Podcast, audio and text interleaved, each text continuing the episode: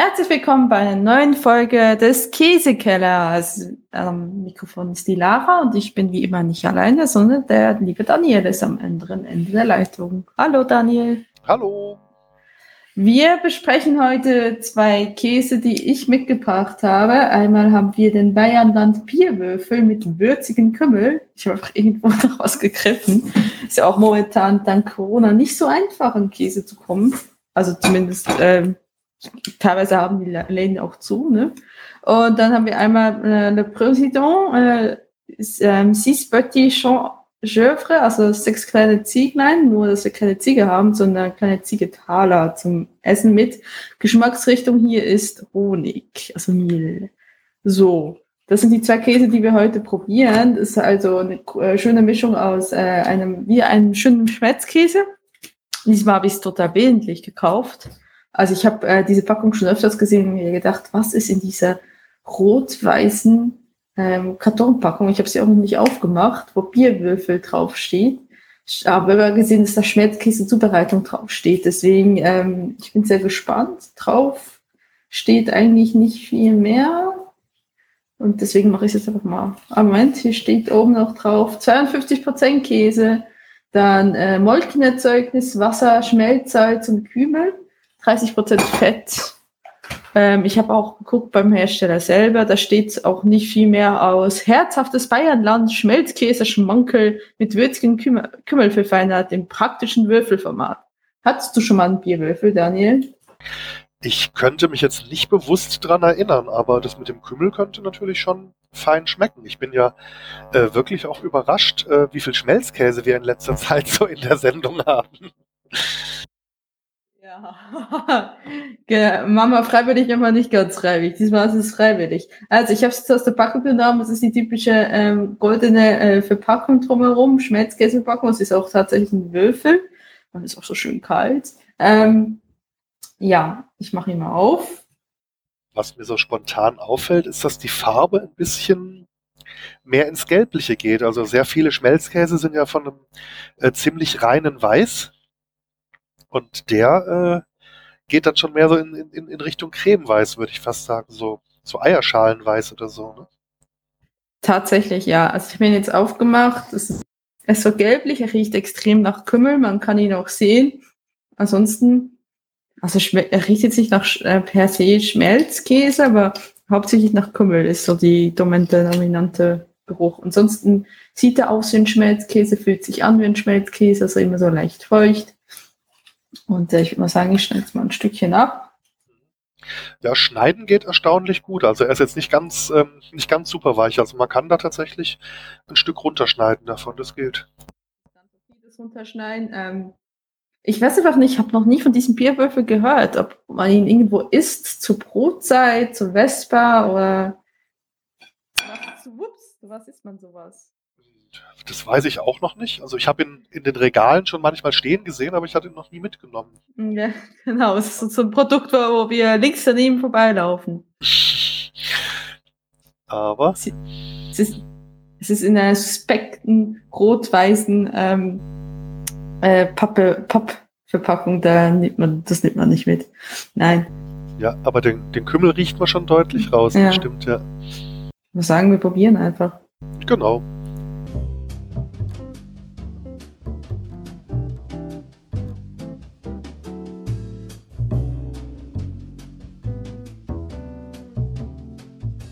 Ähm, gar nicht so schlecht dafür.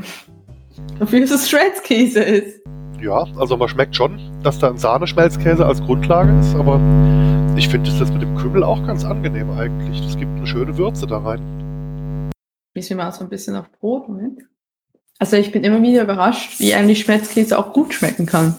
Also ähm, es tatsächlich hat so ein bisschen es hat Schmelzkäse mit Kümmel und nicht so, also hat nochmals Geschmack.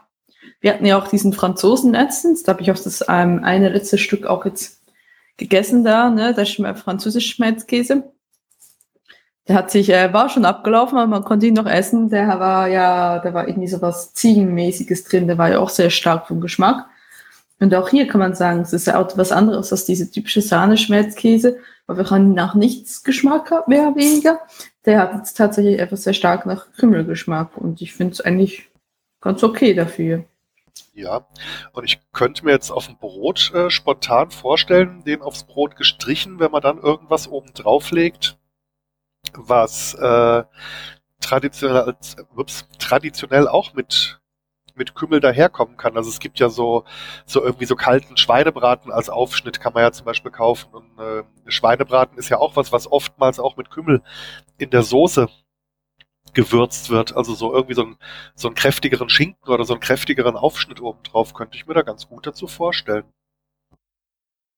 Auf jeden Fall, ich dachte so ganz spontan an ähm, halt so wie ähnlich wie Obstata irgendwie auf einem Laugengebäck oder so hier nochmal. Es gibt tatsächlich scheinbar niemand anderes, der dieses Produkt herstellt. Also ich nehme jetzt mal ganz stark an, dass das eine, eine eigene Idee ist von ähm, Bayernland, dieser Bierwürfel. Ich dachte nämlich, vielleicht ist es was Traditionelles und man weiß es einfach nicht. Ja, das stimmt. Die, die Oberster-Idee, die ist auch ganz gut, ja. So mit so einer, mit so einer schönen, knusprigen Laugenstange, das könnte sehr gut schmecken. Dann vielleicht noch so ja, so diese typischen Brotzeitgemüssachen dazu, so aufgeschnittene Radieschen oder aufgeschnittene Rettichscheiben oder so äh, Salatgurke oder vielleicht auch Gewürzgurke dazu, irgendwie sowas oder so eine so eine halbe so eine halbe Cocktailtomate oder oder irgendwas in die Richtung, das könnte könnte gut passen, ja.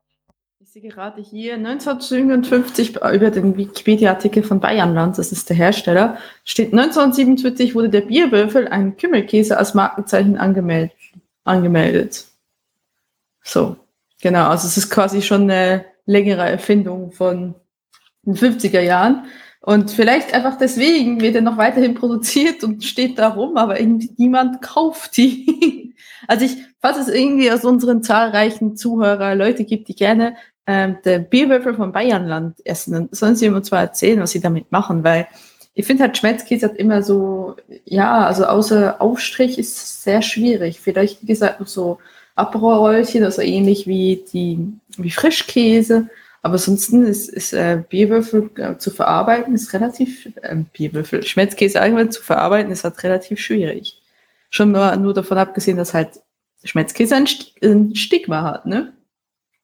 Äh, ja, absolut, aber aber ja, ich finde den geschmacklich wirklich ganz, ganz okay. Und das ist also, äh, dass der jetzt schon irgendwie 63 Jahre Tradition hat, das äh, war mir tatsächlich nicht klar, dass es den schon so, so lange gibt. Es nicht so, dass alle komischen Sachen äh, meistens in den 50er, 60er Jahren erfunden wurde. Also äh, Fleisch in Aspik, irgendwelche Gelatin ähm, äh, was gab es damals früher? So Ton, Thunfischtorten in Gelatine getaucht und solche Sachen. Also ich, ich, das kam doch meistens damals aus den 50er und 60er Jahren, dass sie auch angefangen habe, haben, Ananas auf die Pizza zu legen. Ja, wenn man da irgendwie mit Heimmitteln äh, exotisch werden wollte. Das war so, glaube ich, die große Zeit der, der Neuexperimente und Entdecker. Und es kann ja natürlich auch sein, ich meine 57, das ist ja, müsste ja gerade auch so die Aufschwungzeit nach dem Zweiten Weltkrieg gewesen sein wenn da dann allgemein äh, größere Käsefabriken entstanden äh, sind, dann gab es ja vielleicht auch genügend äh, Reste, irgendwelche Rindenstücke oder sonst irgendwas, äh, was man ja dann wieder zu Schmelzkäse verarbeiten kann. Und dann würde es sich ja anbieten, dass dann in der Zeit auch sowas entsteht. So, ich habe jetzt mal geguckt, geguckt und ist Schmelzkäse, wann ist es denn überhaupt entstanden? So, erstmal wurde Schmelzkäse 1911 vom Schweizer Schweizer Industriellen war der Gerber bei der Gerber Go AG in Thun produziert. Okay. Aha, wer hat's erfunden? oh mein Gott, das war ein Schweizer. Okay. Ähm. Ich höre gerade eine Welt zusammenbrechen. Ja. Ich, ich glaube, ich, ich werde gerade temporär Österreicherin. Ja, musste ein bisschen am Akzent feilen, aber dann geht es schon. Ähm, ja, da steht, Gerber gehört mittlerweile zum Emmy-Konzern. So, dann hier steht aber 1892 ähm, in Wangen im Allgäu, also Deutschland, gegründete Käse- und Buttergroßhandlung, Buttergroßhandlung, ja, stand äh, Gebrüder Wiedermann brachte 1922 unter dem, Ad, unter dem Namen Adler den ersten deutschen Schmelzkäse auf den Markt. So, also die Schweiz haben angefangen, dann die Allgäuer haben weitergemacht. So, dann kamen die Franzosen ins Spiel von Leon Bell, von Fromerie Spell, äh, mit La Vacherie. Ähm, bitte zur gleichen Zeit. Wow. Ja. Und unter dem Namen Alma wurde 1925 in Österreich begonnen, Schmelzkäse herzustellen. Sie ist damit jetzt die Schmelzkäsemarke Österreichs. Ähm, ich meine, Adler gibt es ja immer noch in Deutschland. Die, die, haben sich bis heute gehalten. Der, der Name äh? sagt mir was. Ja, ja. Also diese, diese typischen runden Schachteln, wo dann diese acht Schmelzkäse-Ecken drin sind mit verschiedenen hier Schinken und Pilze und was weiß ich und Kräuter, die gibt es im Original, äh, hier als Markenprodukt gibt es die heute noch von Adler. Okay, dann äh, ich habe sie glaube noch nie als Markenprodukt gekauft oder gegessen oder zumindest ganz wissentlich gegessen. So.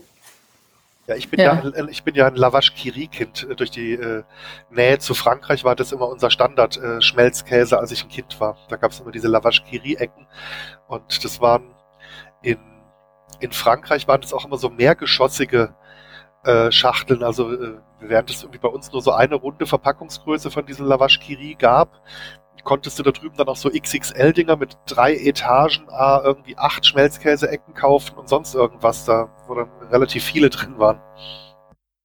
Okay, also ich hatte ähm, Lavashkiri gab es auch, aber das fand ich nicht toll. Also die, die Schachtel fand ich, die fand ich lustig, weil halt das ein Bild in ein Bild ist. Aber ähm, was wir hauptsächlich gegessen haben, ist Kiri. Gibt es ja auch noch. Ja, stimmt, aber Kiri geht ja geschmacklich eher in die Frischkäse-Richtung. Das sind ja wie so kleine Frischkäse-Ecken. Ah, ist das Kiri? Ist das, ist das nicht auch Schmelzkäse? Äh, nee, also den, den französischen Kiri zumindest, äh, das sind so quadratische, einzeln verpackte Dinger. Und die gehen geschmacklich eher in die Frischkäse-Richtung, also wie so Naturfrischkäse ohne Kräuter.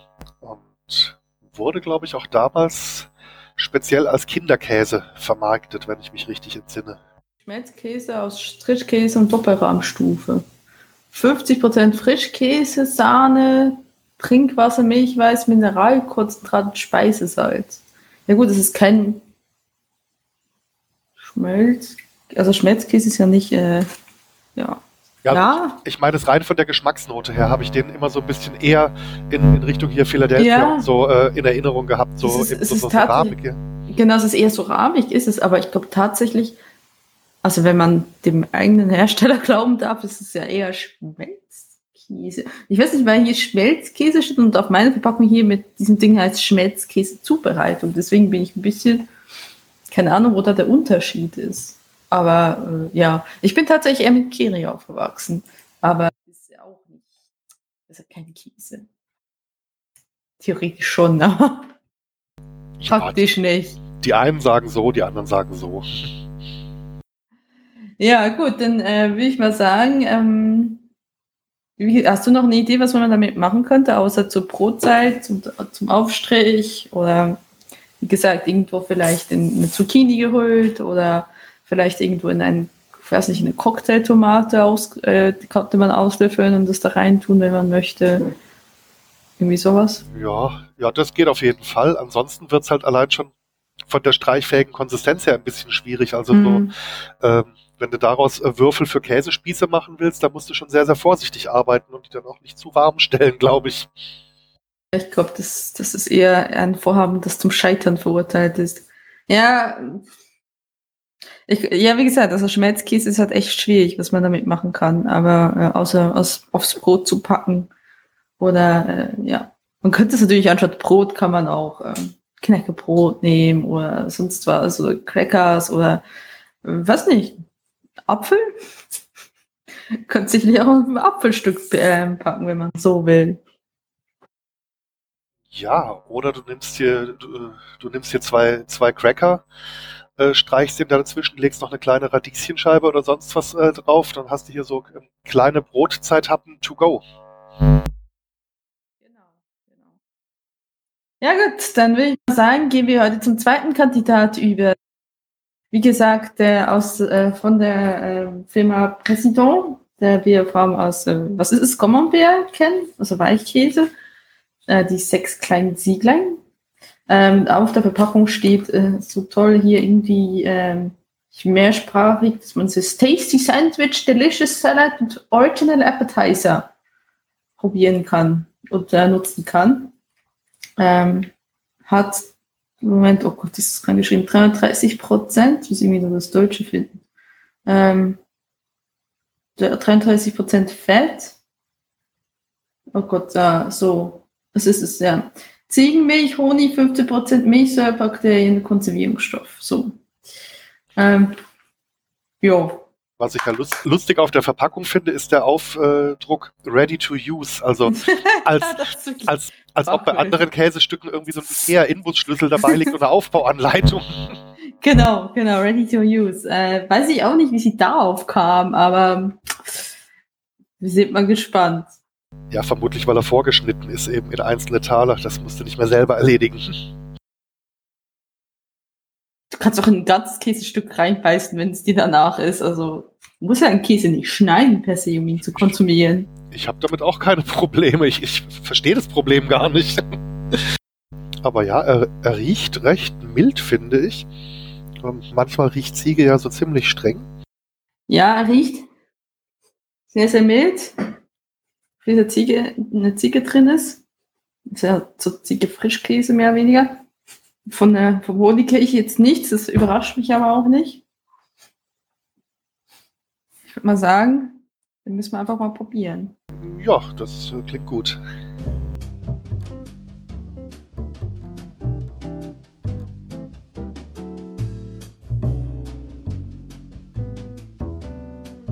Oh ja, dann Honig schmeckt man. Ja, schmecken tut mir die Honignote deutlich. Äh, gerochen habe ich sie auch nicht. Aber ja, man schmeckt auch die Ziege. Nicht übermäßig streng, aber die Honignote ist schön gleichmäßig da drin. Ich überlege gerade, was man mit dem Schönes anstellen kann. Also ich, ich mag den Geschmack wohl, aber ähm, ich überlege gerade, womit man das am besten kombinieren sollte. Also ist klar, ist auch wieder ein streichfähiger Käse, also auch eher als äh, Brotaufstrich oder so. Auf Brot, hm, Entschuldigung, aus Brot schmeckt er relativ gut, kann ich gerade bestätigen. Oder eben auch, äh, ich möchte jetzt nicht schon wieder mit der gefüllten Cocktailtomate ankommen, aber wenn man so eine kleine, mittelscharfe Peperoni damit füllen würde, also noch so eine kleine Schärfenote zu dieser Süße dazugeben, das könnte ich mir eigentlich auch ganz gut vorstellen, so als, als Geschmacksspielerei. So ein bisschen mit einem Chili meinst du? Oder so könnte man es zum Beispiel kombinieren. Ja, es gibt ja auch so fertige Antipasti, wo dann so, ähm, so rote Peperonis, die jetzt nicht mhm. übermäßig scharf sind, aber schon pikant, äh, meistens mit normalem Frischkäse gefüllt sind. Und da in, in so einer, in so einer, ich glaube, das sind meistens eingelegte Peperoni, die man dazu verwendet. Ich weiß es nicht. Also so, ja, so mittelscharf halt.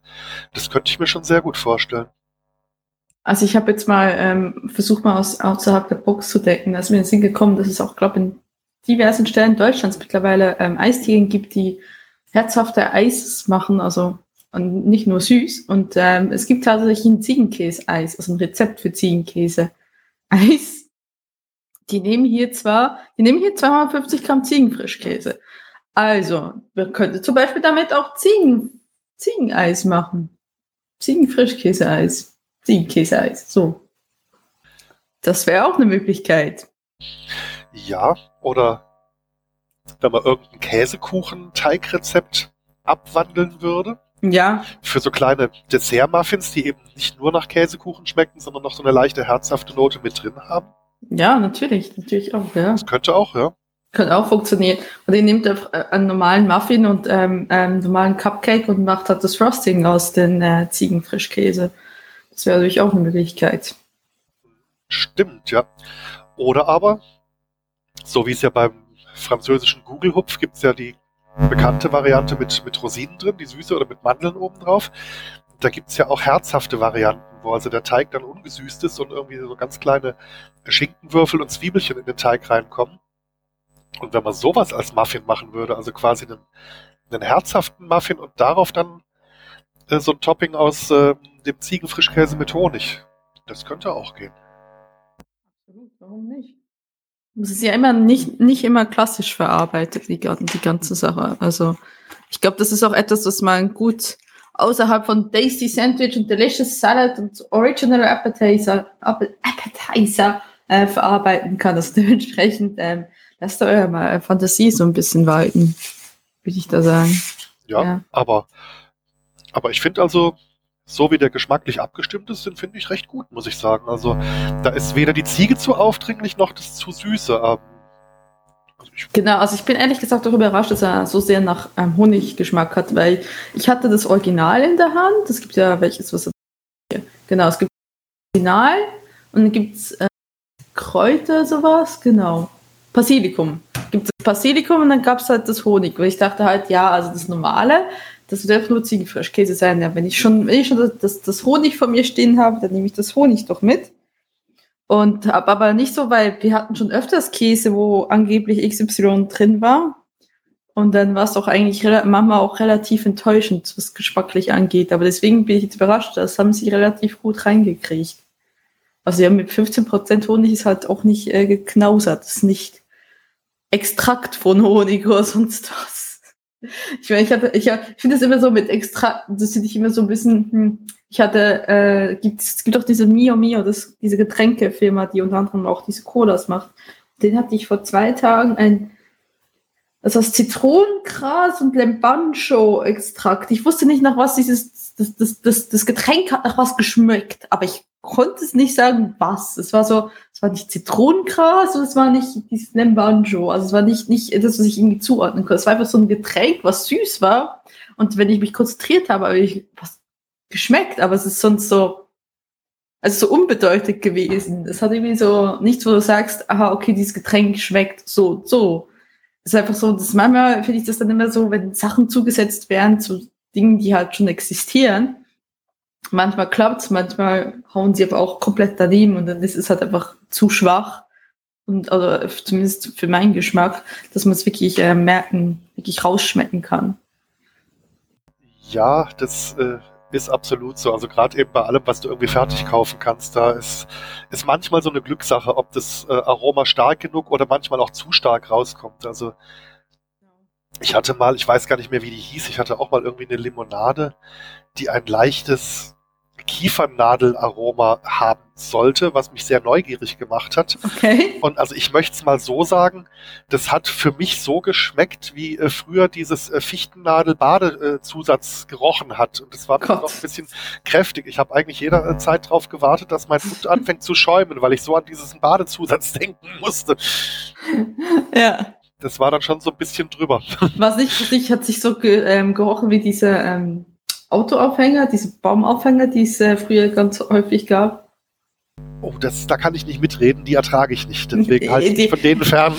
ich glaube, die erträgt niemand. Wer hat das wirklich noch im Auto ähm, hängen? Also ich glaube, die meisten machen es ja direkt ab, wenn sie, wenn sie ein Auto kriegen, das hängt da, da rum und sagen, nee, weil das Ding ja so petantisch ist im Geruch. Ja, also ich möchte mal so sagen, ich hatte jemand oder ich habe jemand im Kollegenkreis auf der Arbeit. Mhm.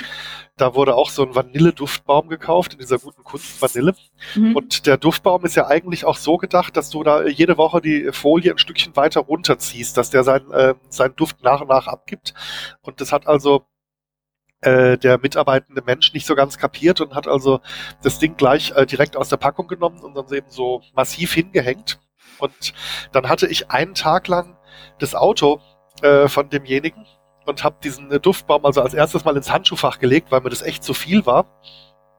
Und habe also, äh, das, als er das Auto dann dringend wieder brauchte, ihm noch gesagt, ja, äh, dein, dein Duftbaum, der liegt im Handschuhfach, tut mir leid, ich ertrage den Geruch nicht so stark und bekam dann von demjenigen, der es gekauft hat, die Antwort, ja, ich krieg da auch immer Kopfschmerzen davon, wo ich mir dann gefragt habe, warum zur Hölle kaufst du den Scheiß dann? Das ist eine gute Frage. Also ich finde, äh, die meisten künstlichen, künstlichen Duft, Duftsprays sind sowieso eigentlich kaum erträglich. Also das, dieser künstliche Duft, der da rausgeht, ne, also wenn, dann müsste man schon gucken, dass man ästhetischen Öl oder so ätherischen, ätherischen Öl das irgendwie macht, aber nicht so mit diesen Dingern, das ist furchtbar. Ich, also diese Bäume ist wirklich nur noch so eine Kindheitserinnerung, weil ich, ich habe seit Ewigkeiten niemand mehr damit rumfahren sehen.